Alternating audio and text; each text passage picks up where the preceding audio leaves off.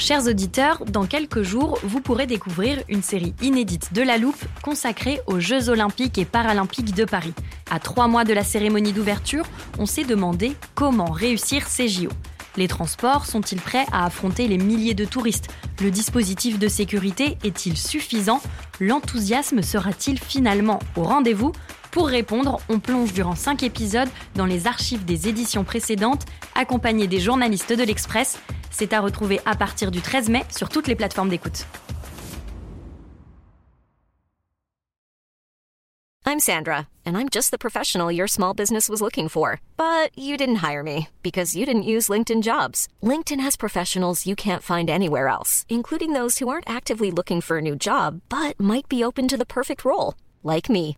In a given month, over 70% of LinkedIn users don't visit other leading job sites. So if you're not looking on LinkedIn, you'll miss out on great candidates like Sandra. Start hiring professionals like a professional. Post your free job on linkedin.com/people today.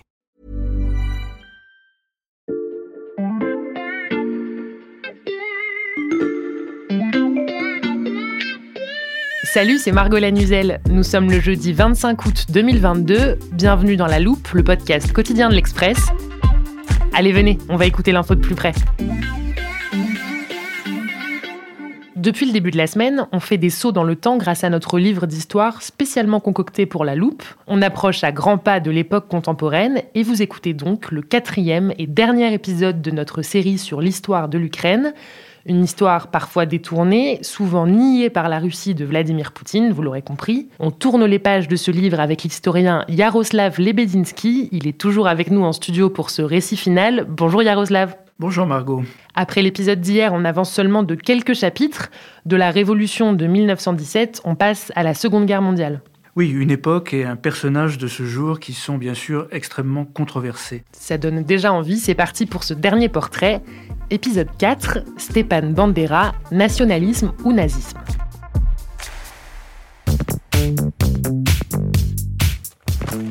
On ouvre donc une dernière fois notre livre. On va d'abord expliquer qui est Stepan Bandera et vous commencez à me connaître. Je vous laisse nous le décrire pour commencer. Sur la photo euh, de notre livre virtuel, c'est un homme euh, jeune, en costume, euh, les cheveux très courts, l'air sérieux et le regard extrêmement intense.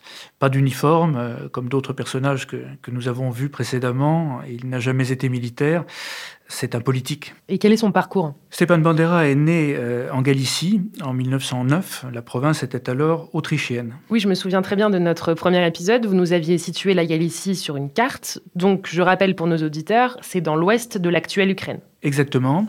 Son père est membre du clergé euh, gréco-catholique, ce qui représente en fait le vivier d'intellectuels euh, patriotes de la Le jeune Stéphane grandit, il a fait des études d'agronomie à l'université de Lviv.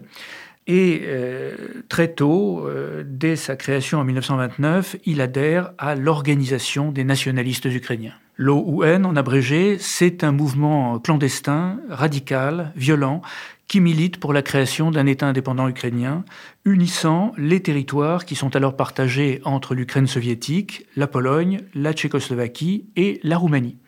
Et cette organisation professe un nationalisme extrême, influencé par les modèles autoritaires, on pourrait dire fascistoïdes, qui sont alors populaires dans différents pays d'Europe. Mmh. Elle développe une action terroriste contre la domination polonaise. Et Stepan Bandera est très actif dans ce mouvement Il est tellement actif qu'il est impliqué en 1934 dans l'assassinat du ministre polonais de l'Intérieur, le général Pieracki. Il est condamné à mort en 1936, mais sa peine est commuée en détention à perpétuité. Et en fait, il n'est relâché qu'au moment de l'offensive allemande en septembre 1939. Un an plus tôt, en 1938, le chef de l'Organisation des nationalistes ukrainiens, son fondateur, a été assassiné par un agent soviétique.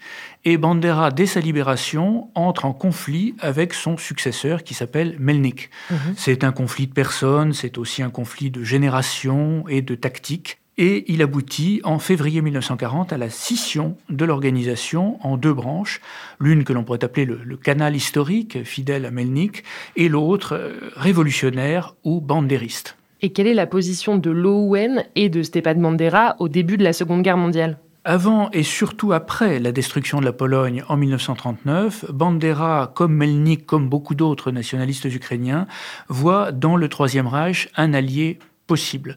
Et je souligne qu'il ne s'agit pas de servir l'Allemagne ou d'adhérer à l'idéologie nationale-socialiste, il s'agit de s'en servir pour restaurer l'indépendance ukrainienne, qui est la seule préoccupation de Bandera et des bandéristes. Mais Stepan Bandera collabore avec les Allemands. On ne peut pas le dire euh, de cette façon. Euh, c'est plus complexe et c'est parce que c'est complexe que la Russie aujourd'hui parvient à manipuler euh, l'image de Bandera contre l'Ukraine.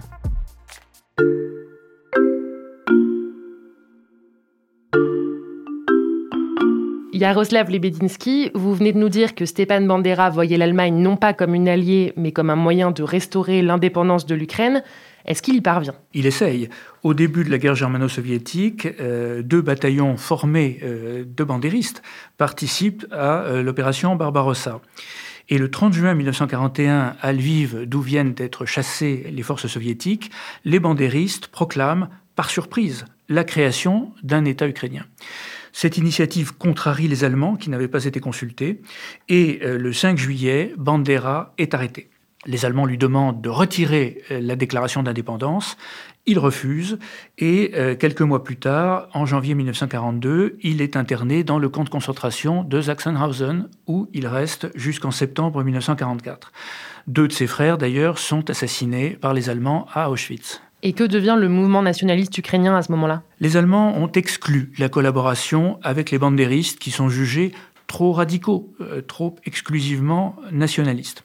À partir de 1943, il existe en Ukraine une armée insurrectionnelle ukrainienne, ce que l'on appelle l'UPA, qui est dominée par les bandéristes, qui défend donc le programme bandériste, et cette armée lutte aussi bien contre les Allemands, qui entament à ce moment-là leur retraite, que contre les Soviétiques qui reviennent, et contre les Polonais en Ukraine occidentale. Donc si je reviens à ce qu'on disait tout à l'heure, Bandera est arrêté, interné et exclu par les Allemands. On ne peut pas vraiment dire qu'il collabore. Non, il refuse obstinément de collaborer avec l'Allemagne tant que l'Allemagne n'admet pas l'existence d'un État ukrainien, ce qui ne s'est pas fait.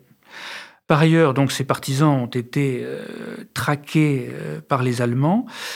On leur reproche d'avoir participé à des massacres de juifs. La question euh, fait l'objet d'un débat entre historiens qui serait beaucoup trop long à développer. Il est à peu près certain par contre que les bandéristes ont participé en Volhynie euh, au massacre de Polonais.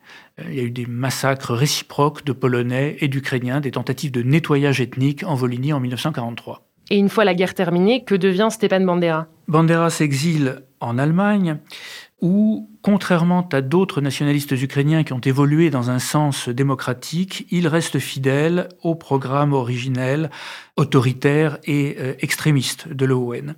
Il est assassiné à Munich en 1959 par un agent soviétique parce que les soviétiques le considéraient comme un danger persistant. Donc son histoire s'arrête il y a plus de 60 ans. Comment ce personnage est-il perçu aujourd'hui? Dans la nouvelle Ukraine, c'est un symbole on s'intéresse beaucoup moins à ses vraies idées politiques, qui sont évidemment très datées, et à son parcours personnel, qui a été euh, limité par les circonstances de la guerre, qu'à son dévouement total à l'idée d'indépendance de l'Ukraine, qui l'a poussé finalement à, se faire euh, emprisonner pendant la guerre et à se faire assassiner. Donc c'est davantage le symbole que le personnage réel. Vous nous expliquez aussi qu'aujourd'hui les Russes utilisent Stepan Bandera contre les Ukrainiens. Qu'est-ce qu'ils disent de lui? C'est le symbole inverse, c'est le repoussoir. En fait, c'est la raison pour laquelle euh, Poutine parle tant de, de Bandera et des bandéristes. Il les assimile à des nazis, ce qui permet d'assimiler les nationalistes ukrainiens dans leur ensemble à des nazis, euh, donc euh, de présenter également comme des nazis les Ukrainiens qui aujourd'hui défendent l'indépendance de leur pays. Je veux quand même rappeler que dans la réalité, le potentiel électoral actuel des nationalistes ukrainiens, toutes tendances confondues, je ne parle pas uniquement de fanatiques, est de 2 à 3 notre dernier portrait illustre donc bien l'instrumentalisation des symboles ukrainiens par la Russie. Merci beaucoup Yaroslav Lebedinsky pour ces quatre récits passionnants. Merci de votre accueil. Je rappelle que vous êtes historien, enseignant à l'INALCO et spécialiste de l'Ukraine. On peut retrouver vos quatre portraits dans le numéro de l'Express de cette semaine, une édition spéciale consacrée entièrement à l'Ukraine. Demain, pour clore cette série, on ouvre l'armoire de la loupe avec Clément Dagnès, journaliste au service Monde. On expliquera ce qu'est la rousse de Kiev, dont on a parlé dans notre premier épisode de la semaine. En attendant, si cette série vous a plu, n'hésitez pas à nous le dire en nous mettant des étoiles et des commentaires. Et pour ne rien rater de la saison 2 de La Loupe, qui commence dès la semaine prochaine avec de tout nouveaux épisodes, pensez aussi à vous abonner sur n'importe quelle plateforme d'écoute, Spotify, Apple Podcasts ou Amazon Music par exemple. Cet épisode a été fabriqué avec Charlotte Barris, Jules Cro et Mathias Pengili.